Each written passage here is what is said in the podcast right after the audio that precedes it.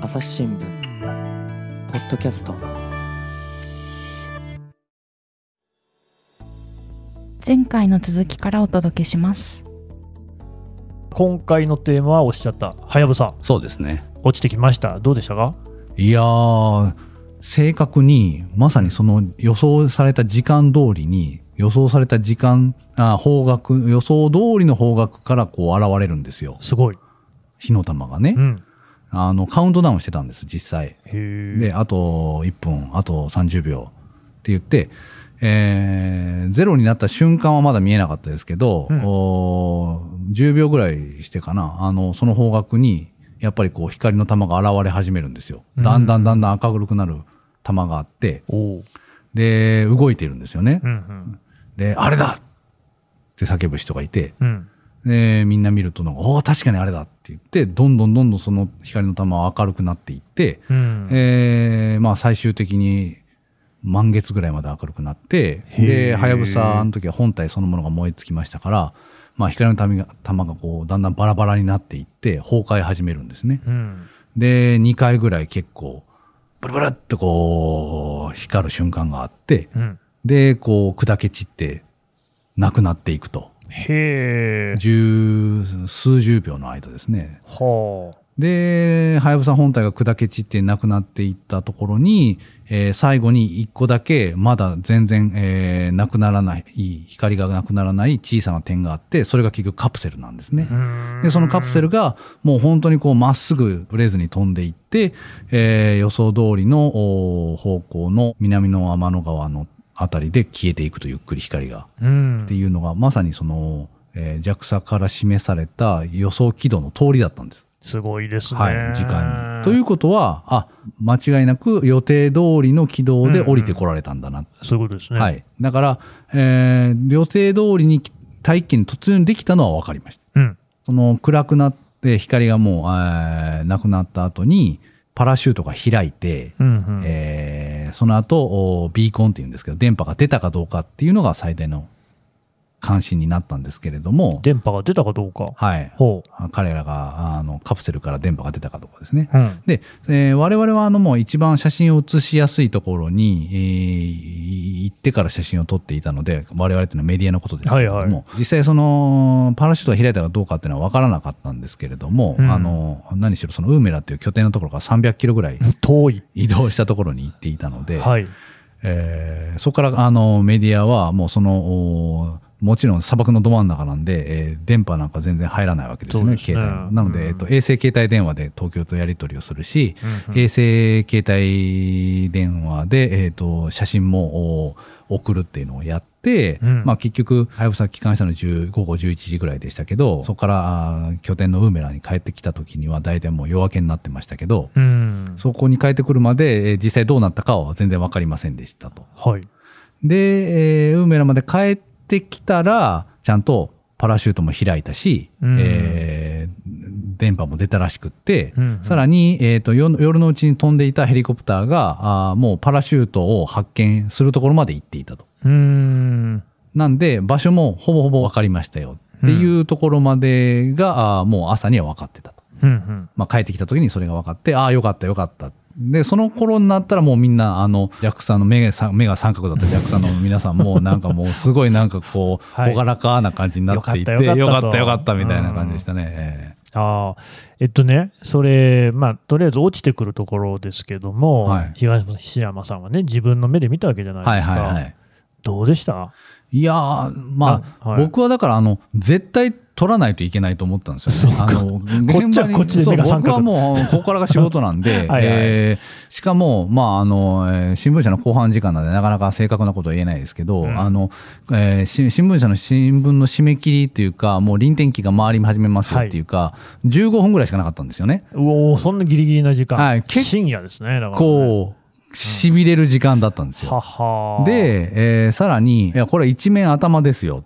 うん、っていうまあそうしょう交渉をしてたのでそりゃはい 一面頭写真のスペースを開けて待ってますってうんうんうんうんそういう言い方しますそよね。ういうねあのはいせ整理部の総合面デスクは言うんですよね。はいはい でもう本当なんていうんですかと取れなかったら帰ってくんなみたいな話であ本当ね。で、えーもう、あーいじめ頭も開けて待ってんだから、取れなかったら帰ってこれると思うんだよ、みたいな、そういう感じでプレッシャーがありますからね、なんかこう。で、えー撮影して、で、あの時は夜なので、僕は、えーと、天の川もちゃんと映るように、3分間シャッターを開け続けたんですね、あの時。はい。で、なので、3分間、光が結局、はやぶさの光がなくなっていくんですけど、うんそこからもずーっとまだ2分ぐらいずっと露出していて、うんうんシャッターがカシャッと落ちて、うんで、デジカメなんで、後ろの液晶で確認するんですけ見どま、すよね。で、そこでようやく写真を確認したら、あ、写ってる あ、よかった、写ってるわはい。ほんとよかったと 思って。で、そこからなんですが、あの当時はあの SD カードじゃなくて CF カードを取り出して、コンパクトフラッシそュねう。、看板、はいパソコンに移し替えて、で、衛星携帯電話で、なんかこう、イリジウムですかいや、イリジウムじゃなくてですね、あリリアのム衛星携帯っていうか、あの、音声はイリジウムだったんですよ。はいはい。えーなそんか、ういう携帯があったんですねうもうねあの、アンテナをん置くみたいなやつがありましたね。なんかこう、それで、ビーギャンか。ビーギャンでしょうね。ビーギャンですね。うんはい。で、えー送って、で、東京に電話をかけて、あ今写真送りましたって言って、えーそれがえー一面頭に入って、えーその班から間に合って、一面頭になったと。僕ね、あの時国際報道部でね、はいはい東京で内見してたんですよね。あ、そうなんですか来。た来たとかって言ってましたもんね。あいやそうで すか、よかったです。でもうあれ、よくよく見て、あの紙面見てたらね、はいあの時って、あの実はあのワールドカップがなんかなんですよ。あー、そうだったかも。そう。で、なんかまだあの本番じゃないんですけど、はいはい直はいはい前のなんか公式練習かなんかで、うん。あの、一面頭開けて待ってんだからとかって言ってたけど、うん実はあの写真来なくっても、そうワールドカップの写真にうまいこと差し替えられるような組み方になってましたね。編集者はみんなそんはないはい。当然そこは考えますよね そうそう。取れてるかわかんないし、遅れるかもわかんないっていそううそうそうそうね。そうまあこちらにはこちらのね、そはうそうそうやぶさほどじゃないにしそろうそうそう、そういろんなね、ドラマあるっていう。そうそう。あと、取れて遅れても、なんかあの、えっ、と、矢印でこれですよっていう感じじゃないと、わからないので写真じゃないのっていう意見もあっああ、なるほたど。し、それだとやっぱ一面頭にするのは辛いよね。厳しいですね。ねまあっていでうも見てすぐ分かる写真でしたね。幸いにあれねはいはいうん。というね、まあ、 で、はやぶさ、ちゃんとね、カプセルを持って帰ってきたわけですねカ。プセル持って帰ってきましたよ。そうすると、まあ、やっぱり喜びの会見というのがあるんでしょうね。ありましたね。やっうぱんさすがにその会見は殺伐としてなくっ て、そりゃそうでしょうよ。 はいはいい。や、ほんとよかったねっていう感じの、まあ、あのメディアの方だそうだしうん、それから話そうもそうだし、うんうんはい。で、その頃本当にあの、はやぶさ以外もですね、えーはやぶさ自身も行方不明になったりしてましたけど、うん結構直前もその後もですけど、あの、いわゆる JAXA っていうか、まあ、これはあの宇宙研っていうところなんですけど、の、うんえーロケットとか衛星とかって結構失敗続きだったので、あら。本当にあの、当時、いわゆる民主党政権の事業仕分けの対象になってたぐらいなん あですりよましたね、事業仕分あったでけしょね。はい、で、はいえー事業仕分けでもうとにかくいろんなものが削られましたけど、 2位じゃダメなんですすかと。そうそうそうそう。はいはいで、いや、こういうあの、科学のね、宇宙に科学で我々はどこから来てどこに行くあの向かうのかみたいな、うんそういう、まあ、サイエンスなわけじゃないですか。そうでそうすよいう意義は認めるけれども、えー結局人工衛星っていうか探査機って1回上げると、まあ、300億円とかかかるわけですようね。んなるほどねそういうの次から次へと失敗してたりしてたんですよ。ああ、厳しいですね。えー意義は認めるけど、コストパフォーマンス的にどうなんですかっうんうんうんうん。ていう、まあまあ、言われると至極まっとうなんだけど、ごもっともなんですけど、まあまああまあの、そういう意見はあって、うんで、結局、あの、はやぶさ2のお予算っていうのはなかなかつかなかったんですよね。おっていうところまで行っていたので、だから、いわゆる宇宙研 JAXA としても相当結構追い込まれていたところだったので、ー存在意義の問われる事態だったんですね。はいそうですそうですはいんだから本当にうまくいって帰ってきて回収もできたってなった時に、うんえー先ほどあのエンジンの開発者で今あ宇宙研の所長をやってる国中さんっていう人が現地の統括、えー責任者だったんですけど、うん会見上でもう泣くんですよね。ももう急になんかもう結構感極まって。感極まってなんかそうこですう涙声になって、うんはいあの後にも先にもその回だけだし、うんうんえー そこで、えー泣いた泣いたって僕は紙面にも書いたし、あやらにも書いたし、言いし方しちゃダメですよ今も今日も喋っちゃいました けど俺言うたびになんかもう本当なんか本人からもうあれやめてくんないって言われるんです けど、はい、また喋っちゃいましたけまあ、どいいじゃないですかね、それだけ感動した。そうですね、今、あなた、さらっとおっしゃいましたけれども、ええあ回収したって言いましたよね、はいはカいプセルの中には何か入ってたわけですか。あで、それがカプセルが結局、あのーまあ、真空パックにされて、うんえー日本にすぐ戻すんですよね。はい、で、そこからあ相模原の研究所に戻ってきて、えー中に本当に入ってるのかどうかっていうのの開封作業が始まると。そこですよ。はい。うん、でもなんかまあ、やっぱりね、多少大きい粒とかが入ってればすぐ分かるわけですよね。そうです、そうです。だからまずは、あのー皆さんそう考えるので、うん、オーストラリアでもありましたね。なんかこう、カプセルを、やっぱもうすでに入ってるかどうか分かるかどうかっていうのも最大関心事だったんですそより。ゃそうでしょで、カプセルをもちろん取り上げるときに持ち上げるじゃないですう。か。はい、その時に、なんか、サラサラみたいな音しませんでしたみたいな、そういう質問ありましたね。そんな、あーまあでもも、うね、だからごっそり入ってたらもうそこたでくさわんか入るっかてるもよね、そこはね。うんで、まず、日本に帰ってきた時も、いきなり開けるんじゃなくって、はいまずはね、X 線で投資してみるんでうんすよ。なるほどね、はい。入ってる分かる。はい。はい。で、うんまあ、ゴロゴロ入ってたらもうわかるじゃないですか。そうですね。で、投資してみたら、あーその時発表されてるんですけど、1ミリ以上のものは入ってませんでしたって発表になってる。あー残念。なので、まあ、入っていたとしても、もう相当粉ですようねん。それ1ミリにも満たないようなものってことですね。うんで、入ってるかどうかもわかりません。っはい。ていうことだったので、そこからいわゆる開封作業が始まって、えーまあ最終的に結構、あの、本当に細かい砂っていうのが、なんかあの、えー500粒だか1000粒だか見つかるんですけれども、へえ。えーまあそれは本当に目に見えるか見えないかみたいな大きさで、うんえーあい開けても本当に入パ開けた瞬間パッと見入ってるかどうかわからないぐらいだったみたいですね。なんかこううん本当にこう撫でるようにしてこう際のところをうんうんいろいろこうピンセットとかが本当に細い針みたいなので触ってみてあるやないやみたいなのをうん結局1ヶ月弱ぐらいやっていて、うん。で、各メディアはもう我々も含めて、本当に入ってんのかい、入ってないのかい、入ってんのかいっていうのはずっとこう関心事だったという、そういう状況だ中った。山筋肉みたいなこと言いましたね。いやはいはいはいうんで、それをもうみんながこうね、はい。追ってるわけですよね。追ってましたねはい当然、朝日新聞も取材をしてる。取材してました。は。はい NHK はもうあの時、おそらくですけれども、はあまああの、えーまあ NHK はもう完全に一緒になんかあの、ドキュメンタリーを撮ろううべく、うんもう密着してましたね。密着ね、ははいい。よくやってますよよくやっねてま。はい。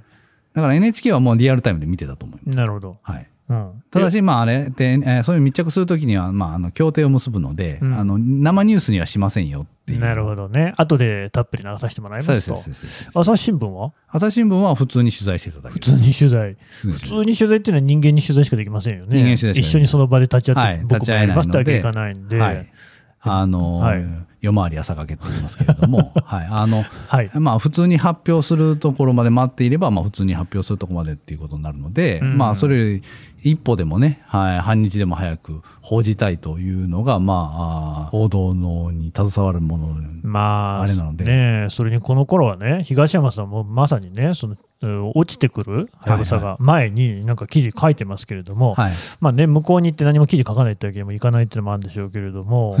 えーロマンに共感、小惑星探査機はやぶさが人気、明日期間、プラモデルなどグッズ続々っていう記事が載ってて、はいはいだからもうこの時には結構すでにはやぶさもね、人気が高まっていて、はいはいはい。それこそその満身創痍の物語なんかも伝えられていて、ええだからそれで人気はかなり高まってる。いやー、そうでもそないうでもなかった。ああの、なた何ですか、この記事は。あのね、はい。好きな人は好きっていうな感じるほどね。だから、えー本当に、うちの朝日新聞の記者でも、あの、本当にコアなファンみたいなのいるんですよ。なんか、あの、宇宙関係のファン、 あの、記者ってね、結構すごいファンみたいになっちゃう記者っていて、へえ。はい、何人かいてですね、うんはい、毎日新聞とかにもいますけど、うんあの、もう本当になんかこう、好きな人は帰ってくるのを信じてる。なるほど。はでも、なんかこう、僕みたいな会議派な ので、なんかこう、東野さん違うんですか、うん、ほんまかいみたいな風に思ってる人たちがいた り、はいはい。で、もうやっぱり好きな人は好きだから、なんかプラモデルとかできたりへえ。するんですけど、あの、それはやっぱりね、す好きで知ってる人だけがが期待してるっていう状況でした。あの、帰ってくるまでは。なるほど。で、ところが、うん。だから何し現地に行ったのって基本的に紙メディアだけだったんですよはい。通信社と紙メディアだけで、うんえーテレビ局は一応 NHK だけだったんですおあー民放行ってないんですなるほど。なのでやっぱりね盛り上がるのって民放が盛り上がらないと盛り上がらないですよねおテレビ。ビが盛り上がらないと。で、帰ってくるまでは、全然、あの、あのはやぶさが帰還あのカプセルが帰還するまではですね、うんあの、全然、うん知る人と知るみたいな感じだったんですけど、おーえー帰還して、動画がやっぱり、あの、光の花が砕け散るみたいな、そういう動画が公開されたうんうん。るや否や、もう翌日ぐらいからすごいブレイクするんですよね、なんかはやぶさって。へでもなんかどんどんどんどんこう、ワイドショーはやるし、ー。うんテレビもやはどんどんやるし、ニュースにもなるし、で、すごい勢いで盛り上がって、だから僕はオーストラリアへ行って、はやぶさのカプセル帰ってきた2日後ぐらいに帰ってくるんですけど、はい。もう日本に帰ってきてみたら、もうなんかカプセルのおその後お展示みたいなのに博物館になんかこう5時間待ちの列ができる みたいなそういう状況になってるんですよね。ねえ、そうですか。いやもうなんかす僕はむしろその盛り上がりにびっくりしちゃって、おー逆に引いたみたいな。いやーだってもうなんかアエラとか「週刊朝日」とかがなんかこっちにも書いてくれこっちにも書いてくれって言うから出た。それなんですよね、たまにね。もうほほんとだからもうフィーバー状態いや今から飛行機乗るんですけどみたい なでなんかこう2時間ぐらいで書いてへでシドニーから飛行機に乗って、うんだからすり水に帰ってきたとか ねなんかありましたねなんかこー。う、まあでもそれぐらいだからもうすでに、えーやっぱりちゃんと戻ってきたっていそううでとすころで、えーフィーバーが起こったってことですフィーバーになっね。てはい前の日じゃなくてね。はい、じゃあでもやっぱりもうその後は、はい、中に何が入ってたのはか、いあるいは何かあったのかなかったのか、そうですそうですこれはもうね、すごくみんなが注目しそてたわこけでもしょ。最重要になりましたねそうですよね。はで、かけたんですか はい幸いにもはい、だって、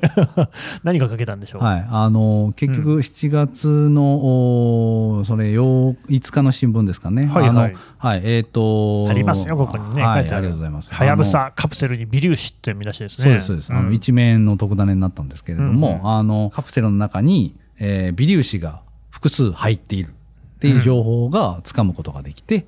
で、えっ、と、しかも、おその情報を、それ月曜日の朝の紙面ですけれど、あの長官ですけど、月曜の午後に、えー発表するらしいほところまでつかめたので、う。うん。もうこれはあの日曜日に作る新聞、つまり月曜の朝の朝刊朝のにねもう入れるしかないってはいはい、そこしかないですね。言って、えーねじ込むことができたと。協定とかはなかったんですね。ないですね、それほうは。あのもういきなり発表するっていう話だったなのるで。ほどはいね。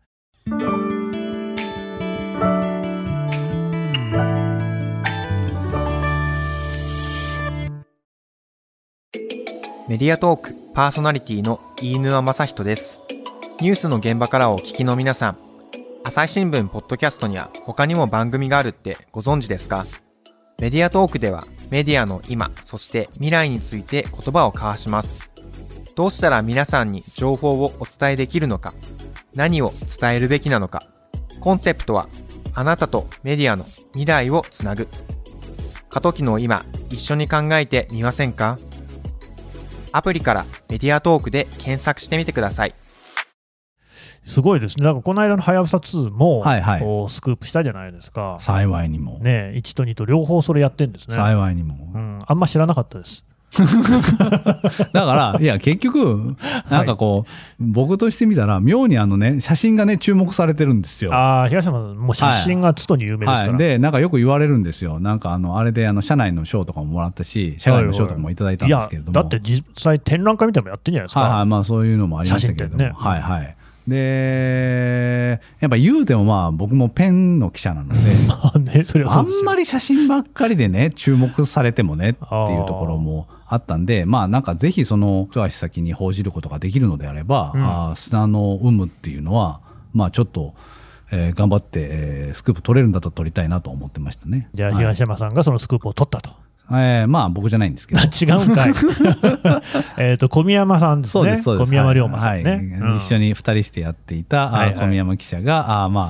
あー現地で夜回り朝掛けをして、えーうん誰かから取ってきてくれたと。なるほどね。まあまあ、で、ともあれ、じゃあ、そのね、入ってたわけですね、微粒子っていうのがね。入ってましたね。入ってた。ただまあ、それが入ってましたっていうのと、いそれが何だったかっていうのと、多そうで分す時間がかかるんでしょそううけでれす、どはい、も、だから結局そこもあの役者としてもあんまり入ってたのは入ってたんだけどあんまりこううん言葉をまあ濁すんですけれどもほうほう結局分析してみないとわからないんですよそりゃそうねですよねはい、あの相変わらず地球上でこう混入したものかもしれないしわかんない。はい、もともと入っていたその、えーアルミのかけらみたいなものだったかもしれないので、うんまあ、それはよくわからないけれどもとはいえ7月にその書いた時には、まあ、正確には分析、あのーえー確実じゃないけれども、まあ、うん見た感じ、まあ、もうもはやあーすでになんかこう小惑星とかにありそうなあー砂っぽいよねっていうのはもうほぼほぼ分かっていたのでそうわかるんまあですね。まあえーまあ、見た目がねへえ、見た目が違うんですか。だってまあアルミのくずなのか石なのかは大体わかるじゃないですかね、そりゃそうだ。はい、石も大体このこの色はまあ大体そんな感じだよねっていううん大体わかるんで、だからこの記事には、えー糸川の物質なら月以外の天体に着陸して資料を持ち帰った世界初の例となる、そうですねだはいなったんですね、それねなりましたなりましたすごいですね、世界すご初いすごい、おーはいそりゃ盛り上がるわけですねそうですあの月以外の天体に着陸せずに持ち帰った例っていうのも2例あるんですけど、うんうんそれも含めてもまあ月2つ4番目とかですね、はい、うんうんうんうんね、だから6月にはやぶさ期間はいでその7月にはこういうのが分かっはていはいっていうことで、まあそれでだいぶこうね JAXA としても事業仕分けに引っかかるっていう感じではなくなったんですそうかでねすだからそこからは本当にはやぶさはすごい大人気になっちゃって、はいなんかもう、えー当時の民主党政権も急激になんかこう素晴らしい素晴らしいって言い始めてです 手ね、のひら がいや本当く本るん当くるんですいねやもうくるっくる回るなと思いながらはいあーでいきなりはやぶさ2の予算がつくっていうのがめ目の前で行われていたので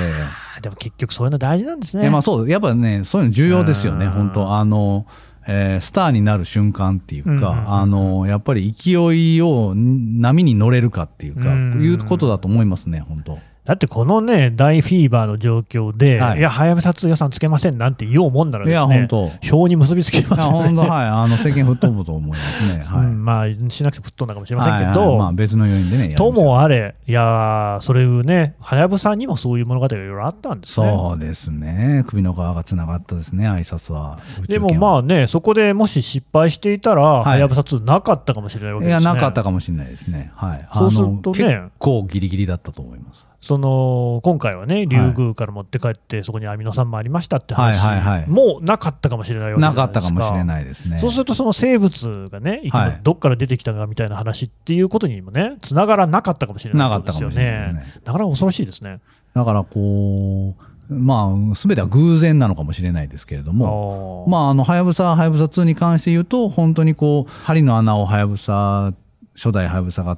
通過して、まあ、帰ってきたことによって、その後の、まあ、いろんな発見の、おーにつながったと言えると思いますね。うんちなみにそのね、さっきオーストラリアではですね、はい。報道陣と、えー JAXA の間でですね、険悪なムードも漂ってたってことですけれども、その後は仲良くなったんですかなりました。いまだに、はい、あの、Facebook でつながってますし。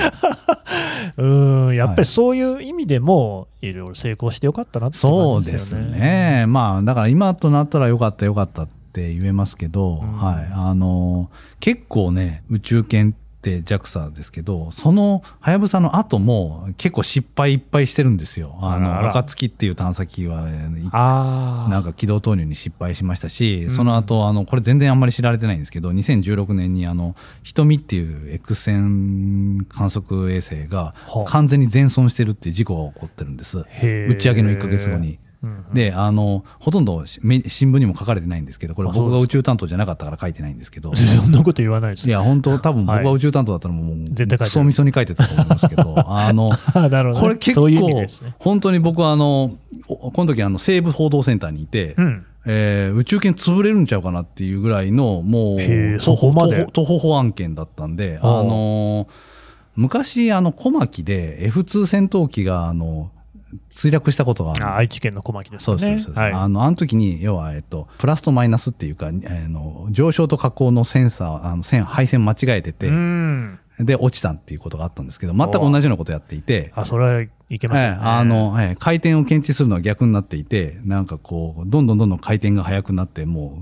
う、分解するところまで行っちゃったっていう、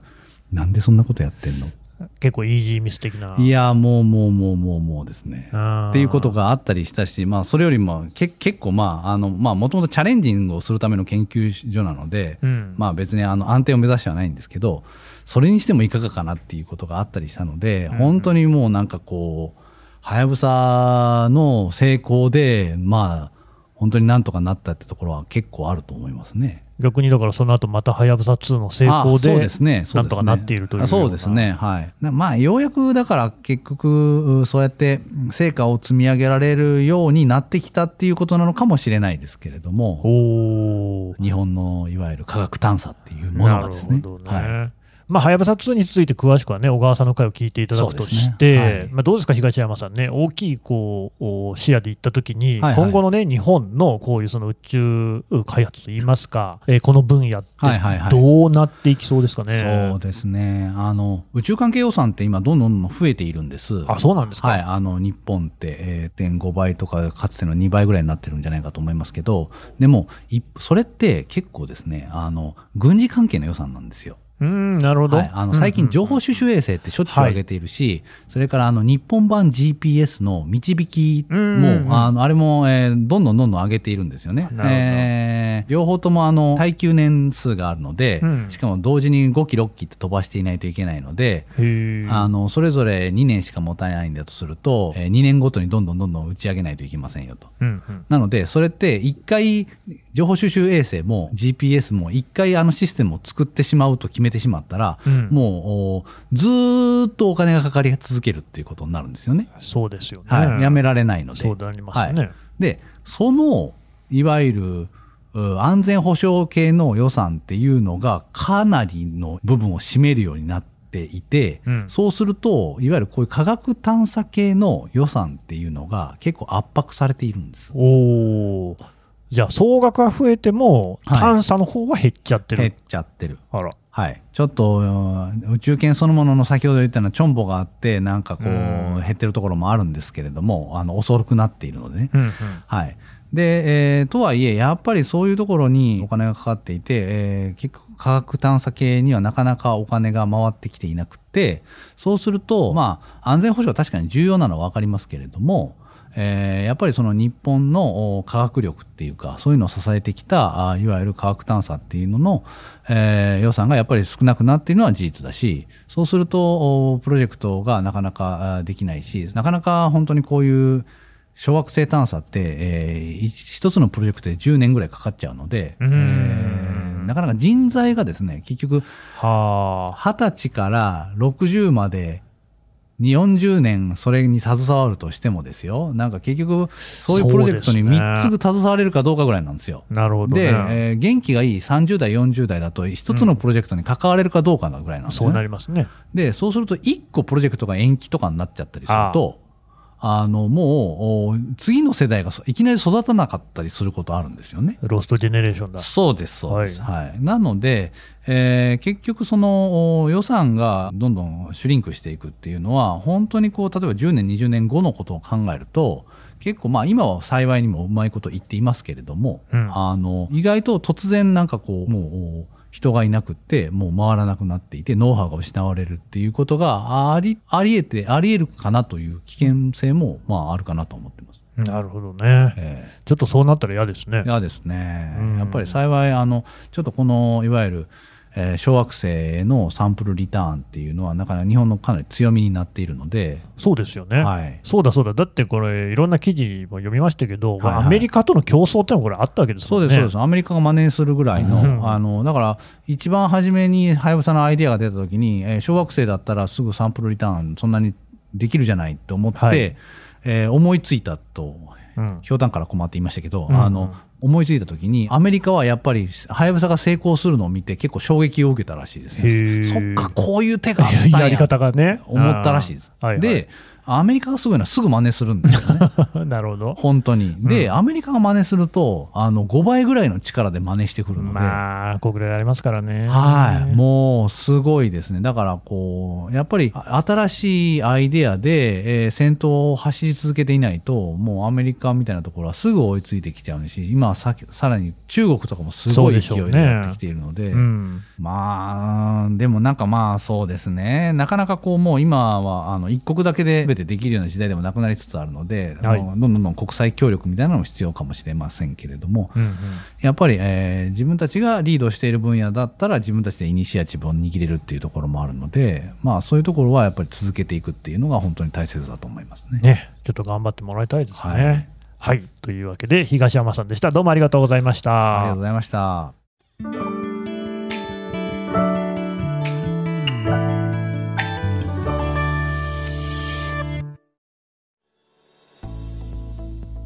はい、えーデジタル機動報道部東山正信記者のお話を伺ってきました。さてね、東山さん、このはやぶさ、そしてはやぶさ2に関しては、朝日新聞デジタルでまとまって記事が読めるということですね。あの、はやぶさあ物語という連載をおやっていますので、ぜひ朝日新聞デジタルで検索していただければなと思います。東山さんも書いてる。はい、書いてます。ね、これあの、ポッドキャストの概要欄から記事の一部へリンク貼っておこうと思いますあありがのとうございで、ぜひね、お読みをいただければと思います。東山さん、どうもありがとうございました。ありがとうございました。はい、えー最後まで聞いていただきましてどうもありがとうございます。朝日新聞ポッドキャストではですね、ツイッター上にコミュニティというものを設けておりまして、こちらあの登録をしていただけますとですね、